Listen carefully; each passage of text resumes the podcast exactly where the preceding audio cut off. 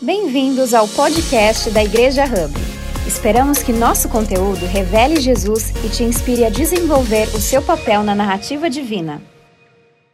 Mas a semana passada nós trouxemos uma palavra baseada no Evangelho de João, capítulo 5, e nós falamos sobre a cura do paralítico no, no, no tanque de na, naquele lugar que se chama Betesda. E a e Betesda significa um lugar de misericórdia, uma casa de misericórdia, na verdade. E, a, e nós vimos como que muitas das vezes na nossa vida nós nos encontramos sozinhos, porque nós somos, nós somos chatos. e muitas das vezes nós nos encontramos sozinhos, porque as pessoas ao nosso redor é, precisam desenvolver misericórdia. E, e, nós falamos que nós podemos nos encontrar aqui nesse tapete, nesse leito, nessa maca, reclamando da nossa vida, das nossas dificuldades, das nossas doenças, dos nossos problemas. E, a, e à medida que nós fazemos isso, tudo que nós conseguimos enxergar quando nós estamos deitados é muito limitado.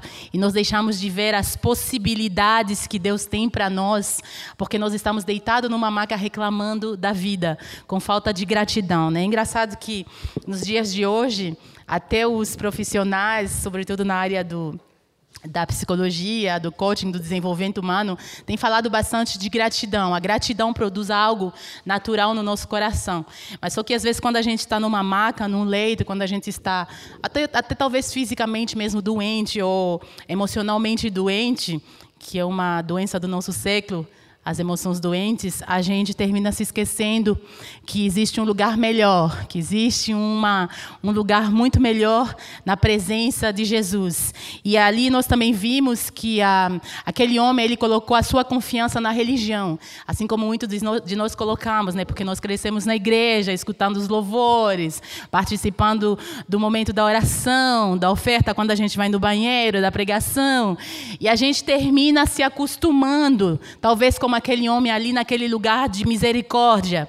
E ele estava ali há 38 anos, não ali fisicamente, mas ele estava naquela situação há 38 anos. E, ah, e ah, existiam muitas pessoas ali, mas ninguém foi capaz de ajudá-la.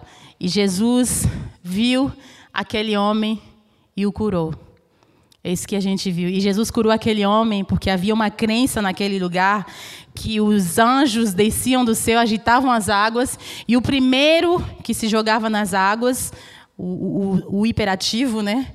Conseguia ser curado. Então aquilo se tornou mais, em vez de se tornar um lugar de misericórdia, se tornou mais uma casa de competição, de show, para ver quem chegaria mais rápido ali para ser curado.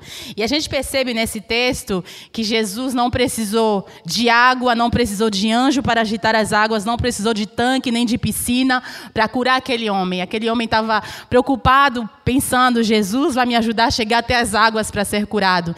Mas Jesus simplesmente simplesmente falou uma palavra: levanta-te, pegue a sua maca e ande. E foi aquilo que aquele homem fez, porque Jesus é a própria cura. Ele não precisa de tanque, não precisa de piscina, não precisa de água, não precisa de anjo, não precisa de ninguém, porque Ele é o Senhor da vida, aquele que chamou os mundos à existência, que falou e tudo veio a existir. Esse é Jesus. Esse que a gente viu na semana passada. E você pode até escutar o podcast. Nossa incrível equipe tem feito um trabalho maravilhoso com nossos podcasts. As nossas vozes ficam mais bonitas. Você pode escutar o podcast. E hoje nós gostaríamos de continuar essa palavra e pedir que o Espírito Santo fale ao nosso coração no Evangelho de João, capítulo 5. Pai, nós te damos graças nessa manhã. Obrigada, Senhor, porque tu és uma casa de misericórdia, uma casa de bondade, uma casa de graça. Obrigada, Senhor, porque a tua graça triunfa, Senhor, do julgamento. O teu amor, Senhor, é muito maior do que todos os nossos pecados. E nesta manhã nós abrimos o nosso coração à tua palavra palavra e nós oramos, Espírito Santo, fale ao nosso coração, fale à pessoa que está nos escutando através do podcast. Senhor, ministra dentro do nosso ser como só o Senhor sabe fazer. Essa é a nossa oração nessa manhã, Pai, pela tua palavra, transforma as nossas vidas no poderoso nome do Senhor Jesus Cristo. Nós te agradecemos, Espírito Santo. Amém e amém. Amém? Amém. Nós vamos, ah, antes de antes de entrar na palavra, eu queria contar uma história para você, mas você não me julgue, tá? Promete que não vai me julgar? Não me julgue. E, ah, quando a gente chegou na Suíça, eu tinha eu estava ah, terminando minha adolescência. E a gente tinha uma casa muito grande, e as coisas eram muito diferentes, né? E aí ah, existia um banheiro em cima que tinha uma, uma torneira meio estranha. E toda vez que eu utilizasse aquele banheiro, eu ficava esperando que a água ficasse quente. Aí eu esperava, esperava, esperava. E às vezes, depois de cinco minutos, a água ficava quente. E aí, a minha irmãzinha, ela tinha quatro anos, a Sheila. E a Sheila um dia me encontrou lá no, nesse banheiro esperando que a água fique quente. Ela falou: O que, que você está fazendo aqui? As crianças, gente, as crianças, como a gente aprende com as crianças. Eu falei, eu estou esperando a, água ficar quente. Ela falou, mas você não precisa esperar. Oh, você faz assim, você bate aqui, você vira aqui e a água fica quente. Aí eu bati, virei, a água ficou quente. Você está me julgando, né?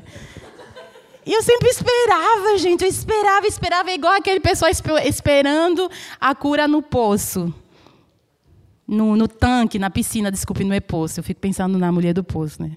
Mas, ah, mas por que, que eu estou contando essa história? Porque preparando essa mensagem, essa história veio, veio à minha mente.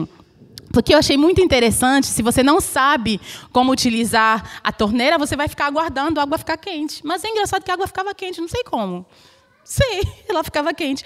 Mas aí depois eu aprendi que eu tinha que bater na torneira para baixo, dar uma movimentada para baixo e virar que a água ficava quente, logo, sem esperar. Que revelação, né? Uma coisa mais simples, uma menina de quatro anos me ensinou. E lendo essa passagem no Evangelho de João, continuando essa, a, a meditar nessa semana, eu percebi que a gente pôde ter um tanque de misericórdia, que era um lugar de cura, essa piscina, esse lugar chamado Betesda. E Betesda, na verdade, era uma casa de misericórdia, um lugar de cura, um lugar onde a bondade, a graça de Deus se manifestava, o sobrenatural. Mas existe uma coisa diferente que era necessário. Betesda só funciona com a presença de Jesus. Jesus é aquele toque na torneira para a água ficar quente em Betesda. Ele é o agitador das águas. Ele é a essência ali, ele é o principal naquele lugar. E aquele homem, por causa da religião, ele estava esperando que Jesus o ajudasse a chegar até as águas, mas ele não sabia que ele era as próprias águas que curam.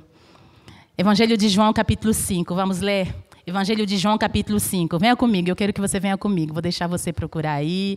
Mateus, Marcos, Lucas e João. Último evangelho. 5, capítulo, versículo 1, diz assim: Algum tempo depois, Jesus subiu a Jerusalém para uma festa dos judeus. Festa! Jesus é festeiro.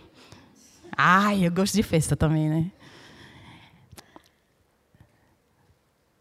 Há em Jerusalém, perto das, da porta das ovelhas, um tanque que em aramaico é chamado Betesda, tendo cinco entradas em volta. Ali costumava ficar grande número de doentes, inválidos, cegos, mancos e paralíticos. Eles esperavam o um movimento nas águas. De vez em quando descia um anjo do Senhor e agitava as águas. O primeiro que entrasse no tanque, depois de agitadas as águas, era curado de qualquer doença que tivesse. Um dos que estavam ali era paralítico, fazia 38 anos.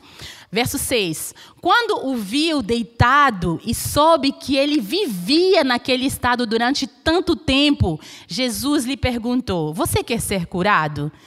Disse o paralítico: Senhor, não tenho ninguém que me ajude a entrar no tanque quando as águas são agitadas. Enquanto estou tentando entrar, outro chega antes de mim tinha que dar um socozinho né, no outro, mas ele não conseguia porque ele estava deitado. Então Jesus lhe disse: Levante-se, pegue a sua maca e ande. Verso 9: Imediatamente o homem ficou curado. Pegou a maca e começou a andar. Isso aconteceu num sábado, e por essa razão os judeus disseram ao homem que havia sido curado: Hoje é sábado, não lhe é permitido carregar a maca. Mas ele respondeu: O homem que me curou disse: Pegue a sua maca e ande. Então perguntaram: perguntaram Quem é esse, esse homem que lhe mandou pegar a maca e andar? O homem que fora curado não tinha ideia de quem ele era, pois Jesus havia desaparecido no meio da multidão. Mais tarde, Jesus o encontrou no templo e disse: Olhe, você está curado, não volte a pecar, para que algo pior não lhe aconteça. Verso 15: O homem foi contar aos judeus que fora Jesus que o tinha curado. Então os judeus passaram a perseguir Jesus, porque ele estava fazendo estas coisas no sábado. A semana passada a gente também falou que Betesda pode ser comparado com a igreja, né? Pode ser comparado com a gente, lugar de misericórdia, casa de misericórdia, casa de vida, casa onde Deus age trazendo, fazendo um milagre. E esse e a, e a gente percebe que nesse lugar ah, quando a gente lê o nosso texto bíblico aqui, a gente percebe que quando Jesus chegou nesse lugar, né, aquele homem estava certamente deitado, e ao lado dele tinha certamente outras pessoas doentes, haviam cegos, haviam paralíticos, haviam certamente também pessoas com, com todo tipo de problemas, talvez emocionais e físico mesmo, leprosos e etc, etc. A medicina não era tão desenvolvida como ela é hoje. Mas a gente percebe que no meio daquela gente, a Bíblia nos conta que havia um grande número de pessoas. Mas a gente não sabe quantos, quantas pessoas haviam. Mas todas as vezes que a Bíblia nos fala de um grande número de pessoas, era de fato um grande número de pessoas. Então a gente consegue acreditar que haviam ali um grande número de pessoas, certamente difícil de serem contadas. E nesse, nesse grande número de pessoas, que é o meu primeiro ponto aqui, eu gostaria que você anotasse aí nas suas anotações que Jesus viu aquele homem. Então eu gostaria que você soubesse que quando tem um grande número de pessoas em Campinas, na Igreja Hub, na sua família. Jesus vê você. Jesus vê você no meio de um grande número de pessoas. Ele vê você na sua individualidade, na sua singularidade, com seus problemas, com as suas dificuldades, com seus desafios. Jesus consegue ver você no meio de um grande número de pessoas. E esse é o nosso ponto número um. Jesus te vê. Quando o viu deitado e soube que ele vivia naquele estado durante tanto tempo, Jesus perguntou. Jesus viu aquele homem. Esse é o verso número 6. Jesus sabe o nosso verdadeiro estado, Ele sabe como nós estamos por dentro, Ele sabe como nós estamos no nosso quarto escuro, Ele sabe como estamos na faculdade, no nosso, nos nossos trabalhos, na nossa carreira, nas nossas, nas nossas, nos nossos lugares mais escuros, mais claros, mais cheios de luz. Jesus sabe o nosso verdadeiro estado. Por isso não adianta a gente mentir ou tentar dissimular ou tentar fazer uma oração bonita. Esses dias a gente estava conversando com alguém e eu falei para essa pessoa orar e falar com Deus. Simplesmente abrir a boca e falar com Deus como você fala. Não tem oração, nosso Deus, nosso Pai, querido, Altíssimo, não. É boa tarde, Senhor, como o Senhor está. Boa tarde, Deus, bem-vindo, Espírito Santo. É falar com Deus, como a gente sabe falar. Porque Ele sabe tudo. Ele nos conhece por dentro e por fora, e nos conhece melhor do que nós mesmos. Ele vê o nosso estado, e a Bíblia nos mostra aqui que ele viu o estado daquele homem. Eu quero dizer mais para você: talvez aquele homem, a gente consegue deduzir isso, porque Jesus falou: vá e não peques mais, para que algo pior não te aconteça. Talvez aquele homem estivesse naquela situação de enfermidade por causa dele mesmo, a gente não sabe, mas talvez fosse o caso. Talvez ele se encontrava naquela situação por causa daquilo que ele mesmo semeou. Mas eu quero falar uma coisa para você: quando as pessoas chegam para nós e falam bem feito, o Jesus da Bíblia é capaz de olhar para nós e se compadecer, porque o Deus que a gente serve não é igual às pessoas que a gente vê que tem o um coração tortuoso. O nosso Deus é bondoso, suas misericórdias não têm fim, elas se renovam a cada manhã. Ele é o Deus misericordioso, bondoso, a sua misericórdia vai até mil gerações daqueles que o amam. Gente. Jesus é demais. Jesus é demais. E todos nós amamos ter essas pessoas na nossa vida, né? Gente, eu sou a pessoa mais procrastinadora que existe quando eu faço faculdade. Sim, você não tem noção, gente. Eu sou aquela assim da última, da, da última hora quase todos os meus trabalhos da faculdade, que tinha que ser feito em um ano, eu fiz em três dias. Assim, realmente suando, chorando, sem tomar banho. Não me julgue, tá? Sem tomar banho, sem comer ali na frente do computador. Jesus, tem misericórdia. E eu tenho um amigo que eu costumo chamar de Rabi Natanael, na Suíça. Ele é a personificação da graça de Deus. E é ele que eu, para quem eu ligo, né, quando eu estou precisando de graça, porque eu não me, não me programei, porque eu não estudei, porque eu não me organizei. Então minha vida está caindo aos pedaços, eu estou angustiada, estou quase fazendo uma crise de angústia, de pânico, de ansiedade. Aí eu ligo para ele e falo: ah, Celeste, a graça de Deus vai além de se você estudou ou não. Jesus é misericordioso, aí Ele ora por mim. Deus, demonstra a Celeste que o Senhor é gracioso, que o Senhor não, não age baseado nos nossos méritos. Aí a minha alma se sente melhor, né? Mas eu quero dizer que assim é o nosso Deus. Jesus não olha para você e fala assim, bem feito, eu te avisei. Não, essas são as pessoas.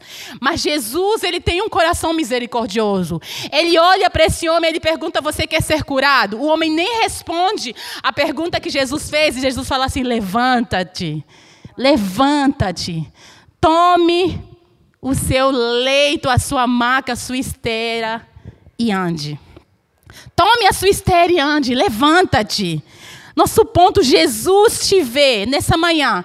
Eu não sei o que você está vivendo, qual a, a, situação na sua vida, na sua história, na sua família, na sua espiritualidade, mas eu gostaria que você soubesse que Jesus te vê. Assim como ele viu Agar, uma mulher praticamente sem esperança nas escrituras, ali no deserto morrendo, ela foi a primeira que chamou o Senhor do Senhor que nos vê. Yahweh ela chama Yahweh, o Deus que nos vê, ela diz: Tu és El Roi. E o nosso segundo ponto é que Jesus dá sentido às coisas. Eu falei da torneira, né? Eu não via muito sentido daquela torneira, tinha que ficar ali, ó, eternamente esperando a água ficar quente.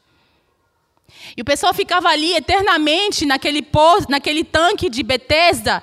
Eles ficavam esperando alguém, segundo a, a crença, um anjo agitar as águas para eles receberem cura. É isso que nos diz a, a, a palavra aqui.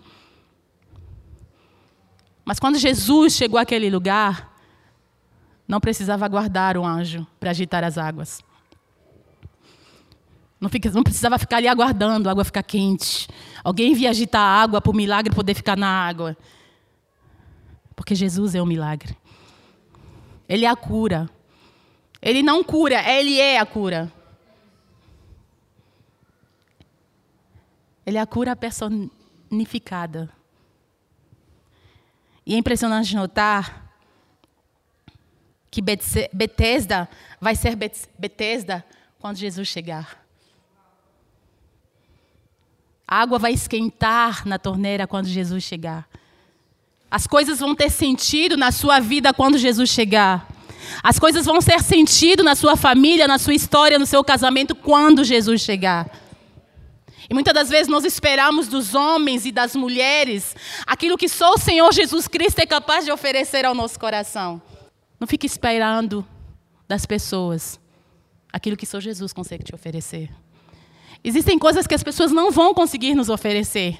Aí a gente vive num eterno, numa eterna infelicidade, ingratidão, reclamando uns dos outros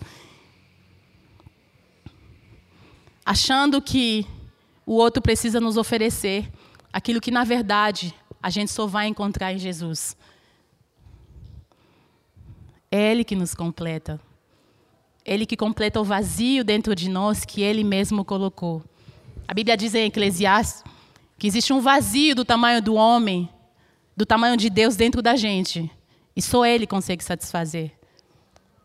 Então vamos parar de buscar nos outros, nas pessoas, na igreja, no grupo de crescimento, aquilo que só Jesus consegue nos oferecer. Tem coisas que os outros não vão nos dar, Jesus sim. Amém? E Ele quer também chegar assim como ele chegou em Betesda, ele quer chegar no seu coração. Jesus quer chegar à sua vida. Ele quer chegar nas suas emoções, ele quer chegar nos seus desconfortos e ele te diz: levanta-te. Porque eu cheguei. E porque Jesus chegou, você não precisa de rede social. Você não precisa de namorado, de namorada, você não precisa de comida, de marido. Você não precisa de nada. Você precisa de Jesus. Eu espero que você me entenda, né? Você também precisa de mim, tá? Você precisa da sua família, nós precisamos uns dos outros. Mas assim, a gente está falando na, na essência de quem a gente é, aquelas coisas que os outros não conseguem preencher. Você consegue entender? Jesus não nos fez para vivermos sozinhos, e todos nós sabemos disso, né? Inclusive, Deus vive em família, Pai, Filho e Espírito Santo. Só para colocar um pouquinho no contexto. Último ponto. Jesus te dá poder. Jesus te dá poder. Então disse Jesus: Levanta-te, pegue a sua maca e ande. Verso 9: Imediatamente, imediatamente o homem ficou curado. Né, assim ele foi, ele foi se levantando devagar, assim depois de dois dias, aí ele precisou fazer uma reeducação, fisioterapia. Não, gente, imediatamente aquele homem se levantou da maca. Imediatamente. Porque ele é o Deus que fala e as coisas acontecem. Ele ordena e elas existem. A palavra declara que Jesus falou: haja luz e houve luz. Ele não precisa de um esforço. Eu fico imaginando, igual as crianças, acredito até que eles estão falando sobre isso hoje, né? Eu fico imaginando, igual criança, quando Deus chamou os animais na arca de Noé, os animais viram correndo. Gente, parece um filme, né? Não é lindo? Que ele fala e as coisas acontecem. Ele ordena e tudo vem a existir. Quando Deus, quando Jesus libera uma palavra, ela se realiza.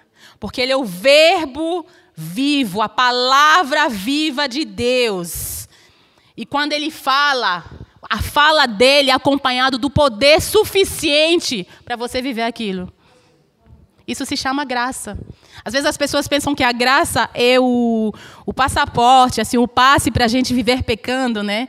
Mas é simplesmente o passaporte o passe para a gente receber poder para andar segundo os princípios da palavra de Deus. Porque quando Jesus fala, você recebe esse poder.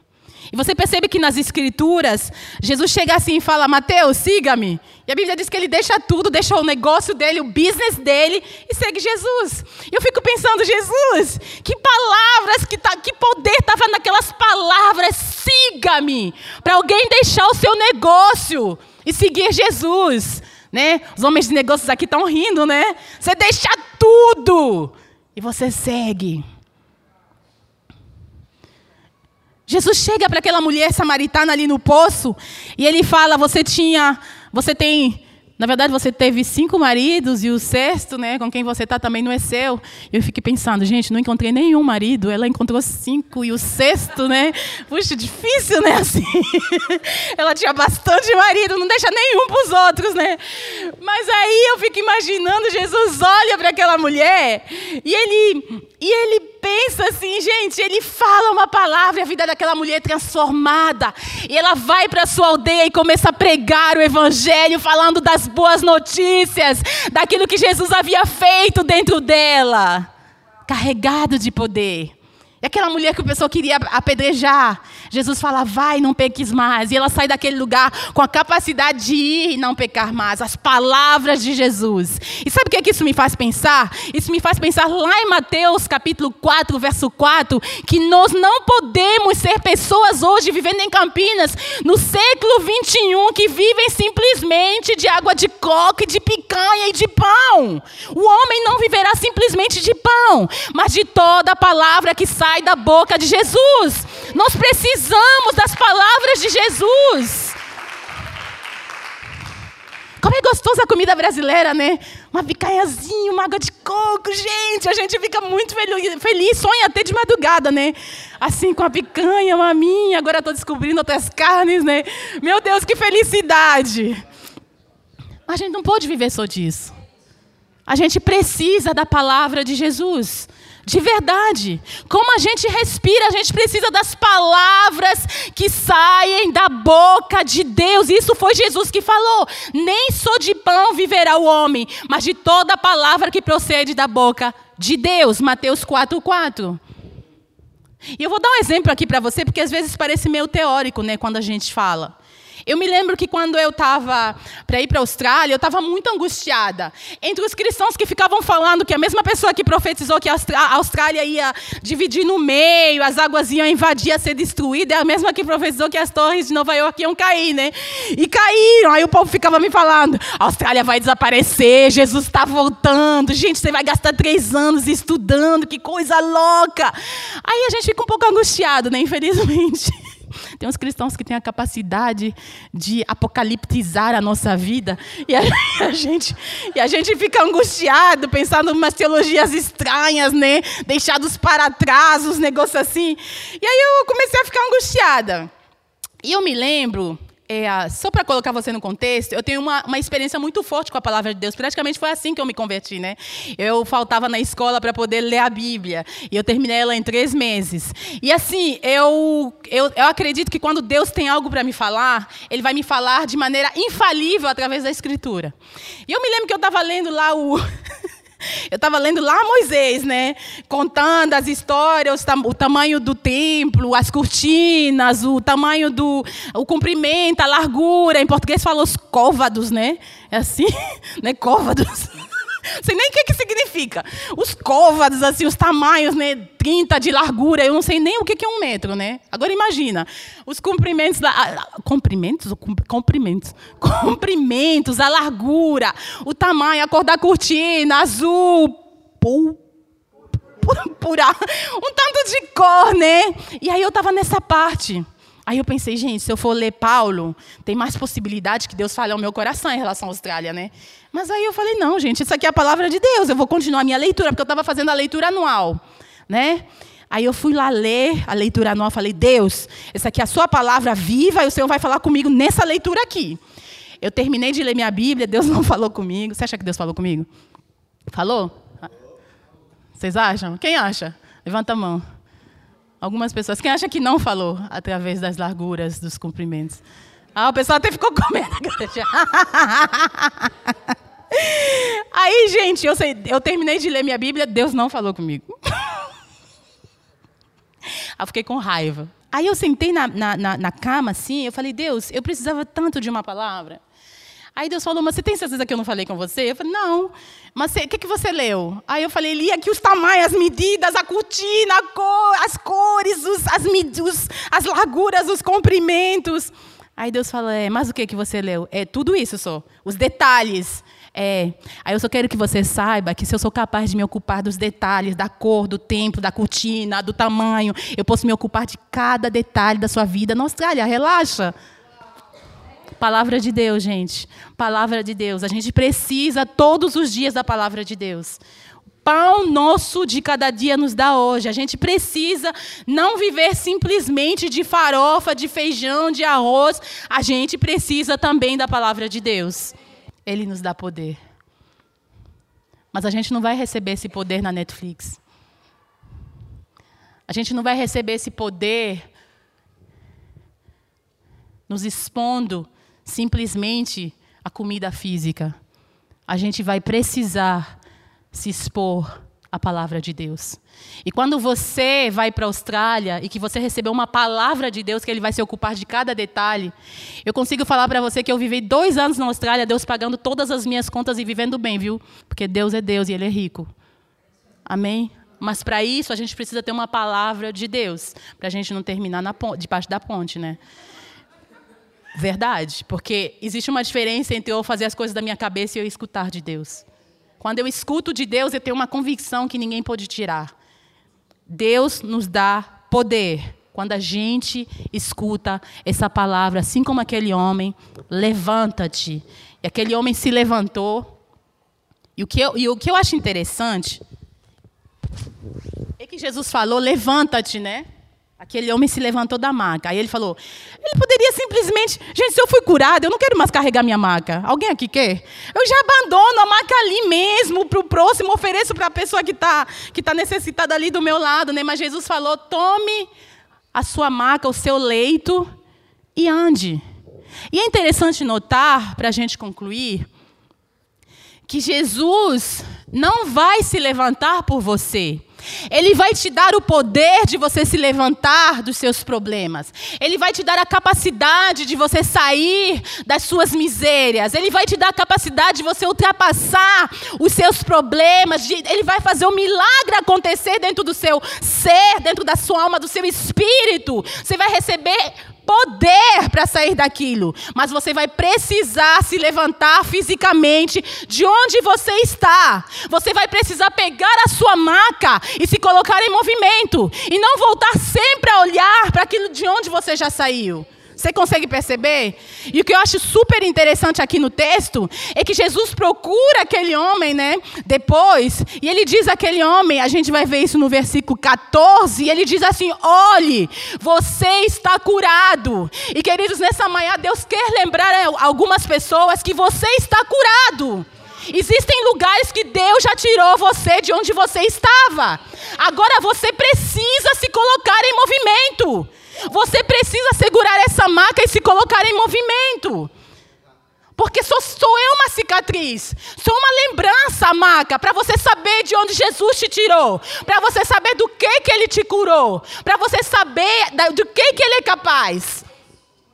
E ele lembra aquele homem muito estranho, né? E Jesus diz: olhe, você está curado. Saia desse lugar sabendo que você está curado. Você não está curado simplesmente porque a Celeste decidiu que você está curado. Você está curado porque Jesus já pagou o preço. Ele é o sacrifício há dois mil anos atrás para que você e eu sejamos curados. E às vezes a gente tem uma religião como aquele homem, né? Onde a gente precisa fazer os sacrifícios, a gente precisa oferecer alguma coisa. A gente precisa fazer um jejum para receber sei lá o quê. Eu não sou contra jejum não, viu? Não sou contra nenhuma disciplina espiritual. Você precisa se expor à palavra de Deus, você precisa orar, você precisa jejuar, mas nunca vai ser para receber algo em troca. Porque o que Jesus fez, ele já pagou o preço, você não precisa pagar. Você não precisa pagar. Jesus já pagou o preço por você. E é bom que a gente se lembre disso. O preço já foi pago. Não é uma negociação, não é um comércio, não é uma troca. Jesus me dá de graça, gratuitamente, mesmo quando eu decido ficar na maca. A gente foi comer a semana passada, né? E alguém falou assim: Não, Fulano só quer ficar na maca, né? É mesmo, né? Às vezes você só quer ficar na maca. E é verdade. Se você decidir ficar na maca, Jesus vai te encontrar da mesma forma, porque ele não é como nós. E nós já vimos isso, né? Então a gente vai repetir aqui os nossos pontos de hoje. Ponto número um: Jesus te vê. Ponto número dois: Jesus dá sentido às coisas. Ponto número três: Jesus, dá, Jesus te dá poder para andar segundo a vontade dele. Ele aponta para ele mesmo. Jesus Betseda com Jesus, Betesda, desculpa, com Jesus é poderoso. A sua vida com Jesus é poderoso. As suas dificuldades com Jesus há poder. Ele te dá esse poder. Ele chama a nossa atenção nesse texto para Ele mesmo, para que a gente não fique olhando para as águas, para que a gente não fique esperando um anjo agitar as águas. Você pode se levantar? E eu quero que ao nos levantarmos nessa manhã fisicamente, a gente também possa se levantar das nossas macas. A gente possa se levantar do nosso leito. Nós possamos sair da nossa esteira. Nós possamos escutar uma voz superior, a voz de Jesus, nos chamando do nosso luto, da nossa tristeza, nos dando um manto, um manto de alegria, nos dando um, um azeite, um óleo de alegria dentro do nosso coração. Eu quero que você saia desse lugar escutando a voz do autor da vida, chamando a sua alma à vida, a sua alma a viver de novo. Eu quero que você saia desse lugar se lembrando que Jesus, ele te dá algo muito melhor do que os seus fracassos, do que os seus pecados, do que a sua vergonha. Ele entra em cena e enche você daquilo que ele é, porque ele tem shalom para você. Ele tem vida eterna para você e para mim. Porque Ele é o milagre. Ele é o curador. E Ele não quer simplesmente nos curar, Ele quer que nós entendamos quem Ele é. Aquele que nos traz alegria quando ela se esgota e transforma a nossa vergonha e nos dá um manto de alegria. Ele é o noivo. Ele é aquele que vem nos buscar até que ele venha. Pai, nós queremos nesta manhã, Espírito Santo, ao cantarmos esta canção, nós queremos nesta manhã que o Teu Espírito ministre ao nosso ser. E se você precisa que o Espírito Santo ministre ao seu ser nesta manhã, para que você saia do seu leito, do seu manto, em áreas da sua vida que só você sabe, eu gostaria que você levantasse as suas mãos para o Pai e que você fizesse a sua oração nessa manhã, acreditando que Ele é o Deus que te vê, Ele é o Deus que dá sentido à sua história. Ele é o Deus que te dá poder para você sair dessa. Obrigada por ouvir a mais um podcast da Igreja Hub. Nos siga nas redes sociais para ficar por dentro de todas as novidades.